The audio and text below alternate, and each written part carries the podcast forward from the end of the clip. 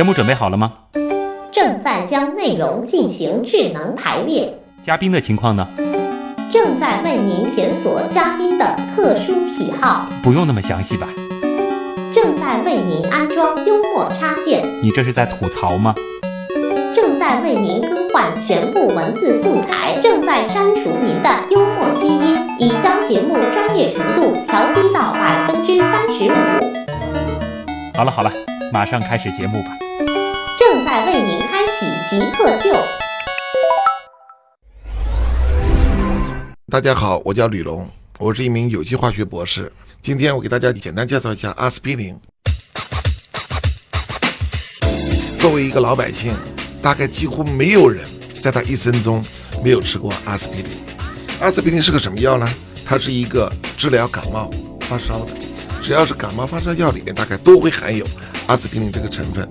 它是西药史上三大药物之一，另外两大药物也是非常普遍的。一个是青霉素，一个是安定。那么阿司匹林发现是上上个世纪了，大概在一九零零年左右，现在已经有一百多年了。一百多年，它始终保持着青春。它最早的发现是以治疗头痛、发热、头痛、牙痛、治疗关节炎而发生的。后来在近几十年，发现它能够防止血小板的汲取，脑血栓病人。少量的服用阿司匹林能够防止中风、脑血栓等等。所以说，从药物来讲，一个阿司匹林，在我的记忆中，作为一个有机化学工作者，它是一个最简单的有机分子。它是由一个水杨酸加一个醋苷形成的一个非常非常。这个药是一百多年前由德国的贝尔公司发明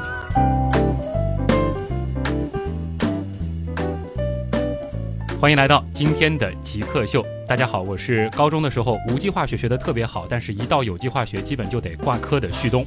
大家好，呃，我是专门从事有机化学的有机化学博士吕龙。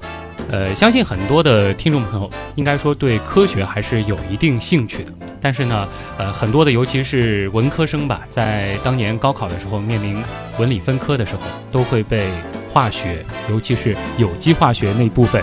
特别复杂的这个专业名词，特别复杂的分子式给吓到，结果呢就毅然的转向了文科。那像我当年也是这个其中的一份子吧。那么今天压力很大，请到了这有机化学领域非常权威也是非常厉害的一位专家吕博士。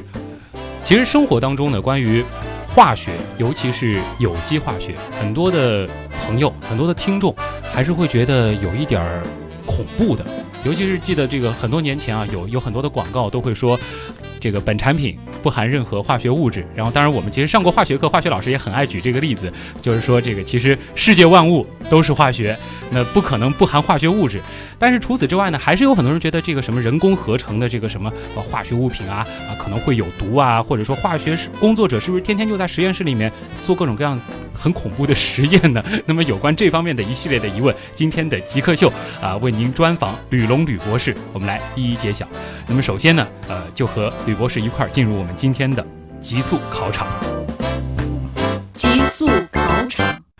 呃，第一个问题，请问吕博士，能不能用最短的语言来总结一下你学的专业？我学的专业，大的专业，我们讲一级学科叫化学。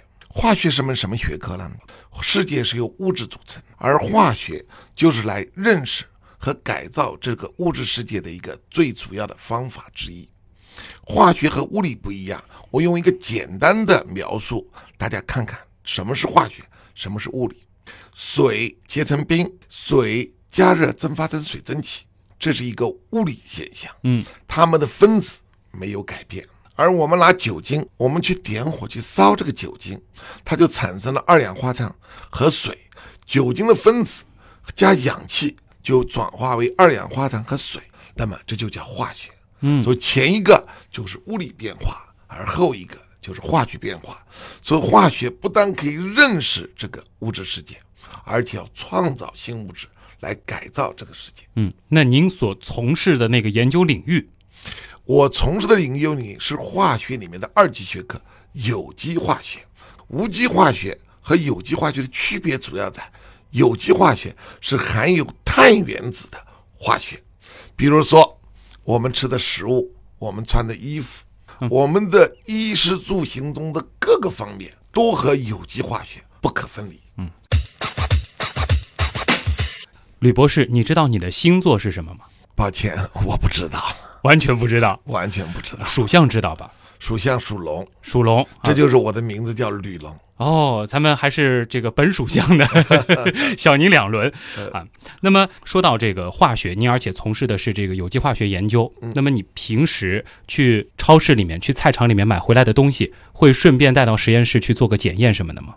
呃呃，原则上，呃，我们不会去拿去检验，嗯，但是我们在从事科学工作的时候，我们做出来的每一个东西，我们都会经过严格的检验，嗯，比如说，呃，我的一个主要领域是创制绿色农药，一种环境友好的、低毒的或者无毒的、容易降解的、没有残留，而且是高效的这样一个农药。我们做出来以后，我们除了会用化学分析的方法对它成分进行仔细分析，我们还会用药理的方法研究它的毒性，我们还有研究它对环境的影响。那么在这种情况下，我们会进行认真研究，而我们在菜场里、我们在超市里面买的东西，已经是经过认真的检测的。所以说，老百姓我觉得不需要去做，也不可能做这样一事。既然您是从事化学的，那我就问一个文科生有可能会问出来的和化学有关的比较感性的问题啊。世界上这么多种元素当中，你个人最喜欢哪一种元素？我是一个有机化学工作者，嗯。我最喜欢的当然是碳这个元素，但是我的博士我是拿到的有机化学的博士学位，所以在另外一个元素，我很喜欢佛这个元素，佛上面一个气，下面一个下面一个佛，嗯。氟氯溴碘，嗯它是同一组出的。第一个上面最小的是佛，下面就是氯，就是氯气，大家都知道。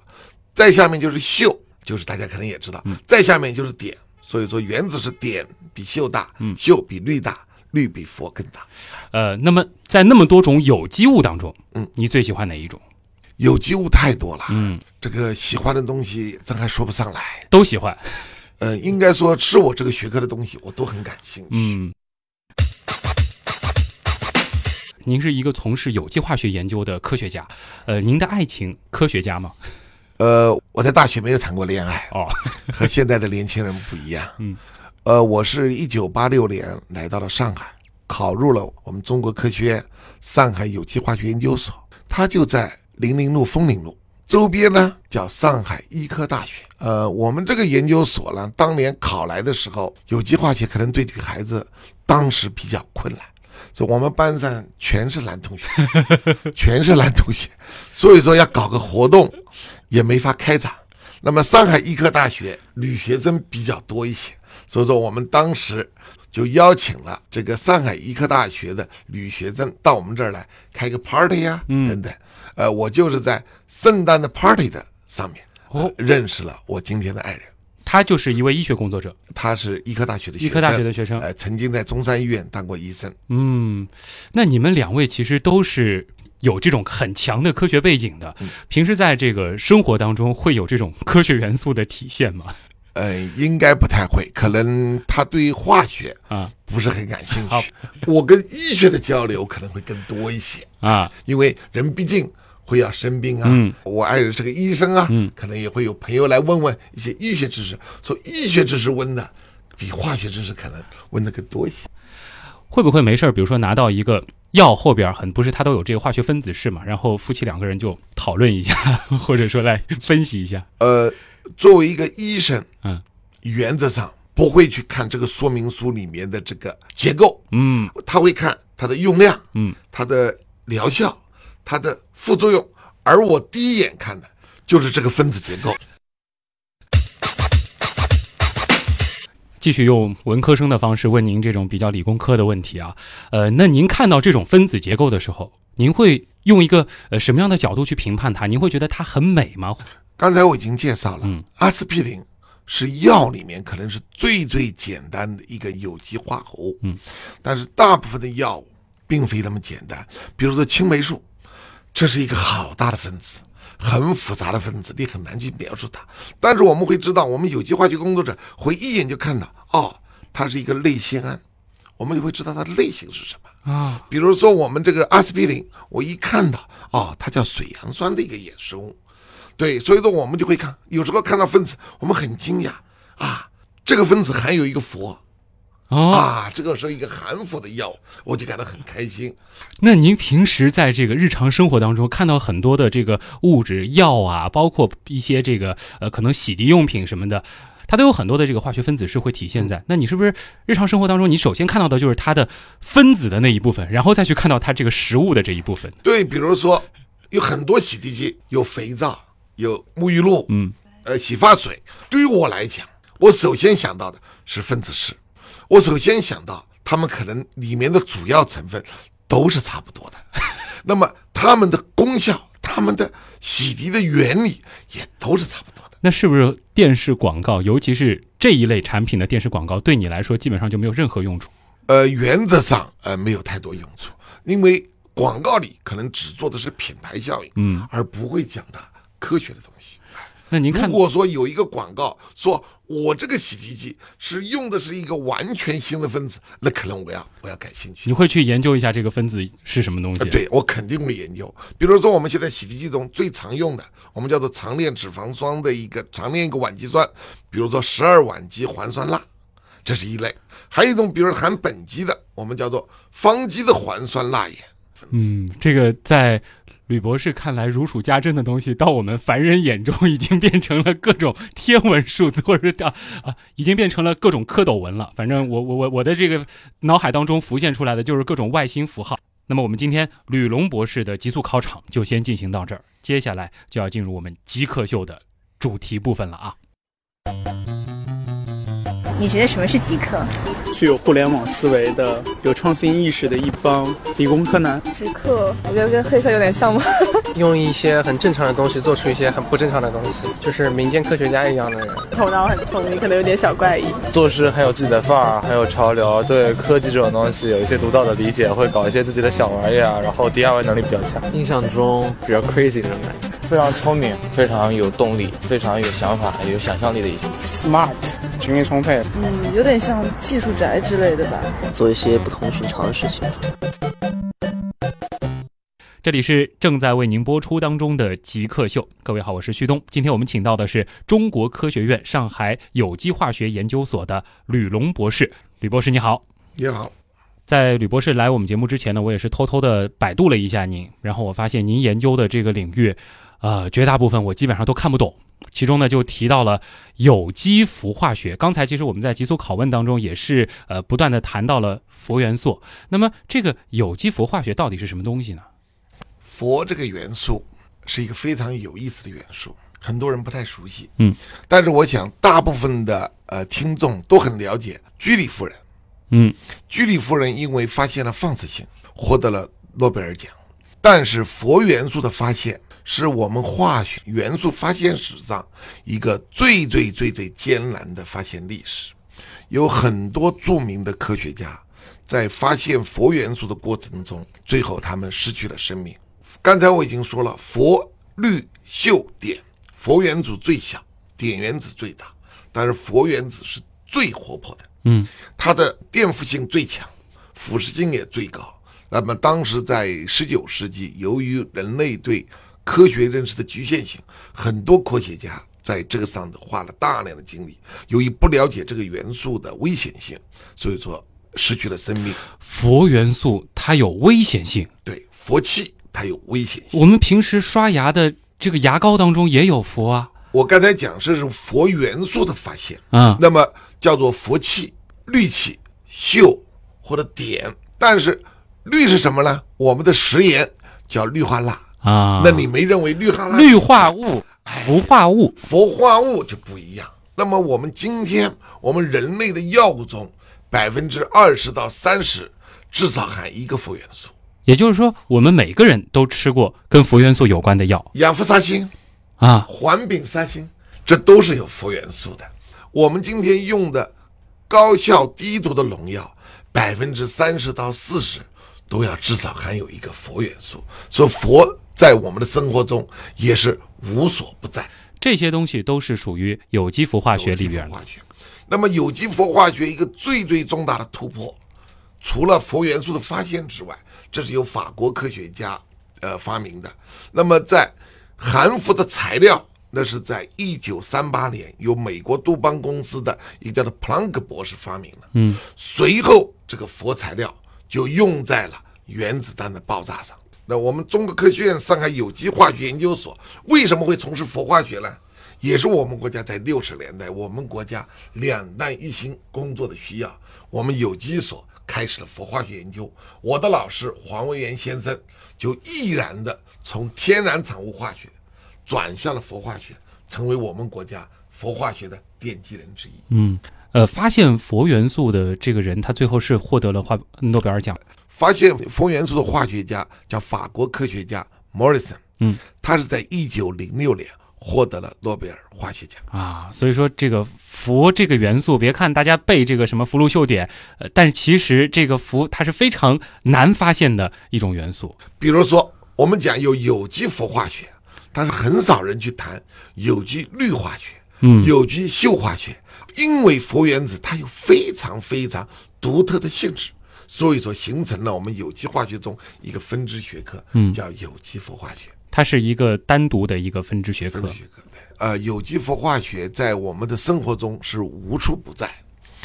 大家可能知道，呃，我们有呃有穿的衣服，电视上有广告，发觉哎呀，它这个又防水又防油。嗯，哎，我们很多衣服它是防水的，但是油沾上去，因为氟化氟原子有一个特别性能，它的表面张力非常小，它既能防水又能防油。这样子的衣服，你用油泼上去，只要一擦就没有了啊！这个就是有的时候电视广告上看到特别震撼的，特别震撼，倒上去然后都是一个个小水珠，小水珠，这个表面的都是用的有机氟化物经过处理过的啊。比如说我们生活中我们的地毯，地毯是很难清洗的，地毯的表面也是经过有机氟化物处理，它才能够又防水又防污，很容易清洁。嗯。那么这些东西，我们如果说使用不当，会产生那个氟气嘛？然后吸到身体里边，对身体有害吗？氟气跟氯气一样，啊，它是一个非常危险的气体。嗯，在我们的生活中，除了化学工作之外，一般不会接触到这样。那么这些氟化物，比如说啊，可能呃老百姓想的这个，比如说呃，万一点燃了，或者说它这个着火啦，它会在这个反应当中释放出这种气体吗？呃，有机化合物。在着火的时候，在点燃的时候，它都可能会产生一些有毒的气体。这不仅仅是氟化物，哦，其他东西也可能会产生一些有毒，甚至产生一些一氧化碳，嗯，就能让你去致死了。所以说，我觉得，那么并不是说有机氟化物它燃烧会产生出。嗯，好，呃，你刚刚还说到，就是它在农药当中的应用。本来你想，可能大家想，如果说是穿在身上的啊，好像还相对来说没什么问题。但是这个农药的话，很多人就觉得很恐怖了，这得吃下去啊，不是对身体会有影响了吗？呃，不仅仅是农药里面，实际上的氟元素在医药里面是更广阔存在。农药我们一般不吃的，嗯，农药只是用在呃作物保护上，它可能会有点残留。医药中，医药中是要有就含了氟的东西。那么同样，它为什么可以？在药物中有这么重要的作用呢？因为氟原子和氢原子，大家都知道有个氢元素，嗯，氢元素是最小的对元素。那么氟元素它的体积是比氢元素稍微大一点点点，但是氟元素的拉电子的能力要远远高于氢原子。另外一个，氟元素里面有很大一个特点，它的脂溶性特别好，容易被人吸收。因为它的原子和氢原子差不多，你把氟原子引入到药物分子中去，就能够有一个我们中文叫做模拟的效应。嗯，它看上去跟氢原子差不多，我们人体不能识别，但是它有独特的性能。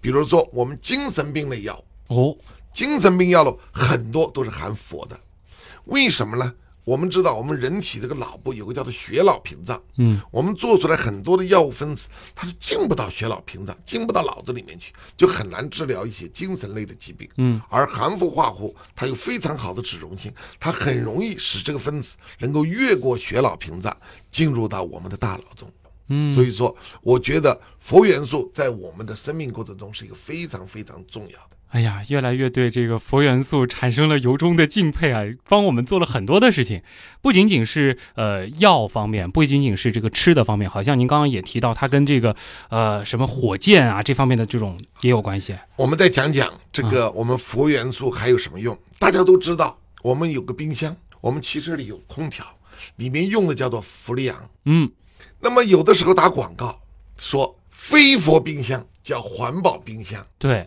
但是这是一个很错误的概念。氟利昂为人类做出了巨大贡献的同时，它也给我们的人类生活带来了负面的影响。嗯，是因为我们的氟利昂里面除了有氟元素，还有氯元素，这样一个氟氯元素它是很稳定的，所以用在我们汽车空调、用在我们的冰箱都没有问题。嗯，但是这样子一个氟利烃，它到了我们的太空，到了我们的平流层时。它会分解出氯原子，这个氯原子就会和臭氧反应，嗯，就形成了臭氧，就把臭氧消耗掉，就形成了一个我们叫做臭氧的一个洞。所以问题出在不是出在了出在氯身上。氯。所以说我们现在我们现在用的汽车空调，嗯，我们现在用的冰箱，绝大部分已经开始没有氯原子了，但是氟原子还是离不开的啊。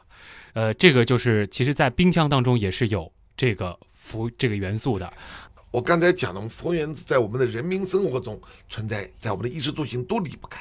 比如我们一辆汽车，里面很多部件都是含氟的部件。氟元素更重要的，它是一个战略物质。哦，它在我们国家的国防、我们国家的国家安全上发挥着更是不可替代的作用。我们举一个例子，大家都知道香蕉吧？嗯，这个香蕉垫放在时间长了就会膨胀了。温度加高了就顶不住了。如果用了佛橡胶，它就可以能够耐高温，耐到三百度，它能够什么都不怕，什么有机物都不会腐蚀它，哟，而且也会不会膨胀。所以说，在我们国家高性能的发动机里面的密封材料中，都需要用到佛橡胶。这就是一种这个佛的有机化合物。有机化合物，而我们科学院上海有机所也正在从事这方面的。呃，这个。吕博士已经把我们全部都带到了这个氟元素的世界当中去了啊！发现其实我们就是生活在呃这个氟元素造福着的一个世界当中的，好像说我们中国的这个中药里边，它也会有这种元素的参与。呃，这里要澄清一件事，在我们的大自然中，嗯，没有含氟的有机化很少。哦，含氟的有机化合物基本上没有，只有大概可可可数的十几个化合物，量都很少。嗯，所以说，以氟元素是存在的。那么你刚才说了，薛东主任说了，那我们的氟元素存在在什么地方？嗯，我们都是存在地下的矿石里面。哦，我们叫萤石矿，它是一个叫氟化钙，主要是萤石矿。嗯，我们国家是一个萤石矿的主要的储存地。我们国家的银石出口也是世界上最大的银石出口国。嗯，但是几年前，因为银石矿是一个战略物资，我们国家开始像限制稀土一样规范我们银石矿的出口，因为它实在太重要了。因为拿去了就再也没有了。在世界上有的国家，他们买了中国大量的银石矿，他们把它埋在海里，嗯，留着以后用。在国际上也有一些国家，它的萤石矿也很多，它不开采，嗯，它到中国来买。所以说，我觉得我们国家对我们重要的战略资源要有所控制。嗯，中药。那么我的另外一个研究领域，其实我不是一个中药的学者，但是中药呢也都是有机化合物啊。那么我们大家都知道，我们的老祖宗。最早的时候，从那还有《本草纲目》，嗯，我们大家都要相信中药，对，每天都去中药。但是为什么要吃中药？我们有中药的技师，他会说这个加当归，这个加点甘草。但是我们的中药技师，他这个中药的理论，他是从祖师爷那儿一步一步传下，是一种经验。那么我们中药要现代化，我们要说得清。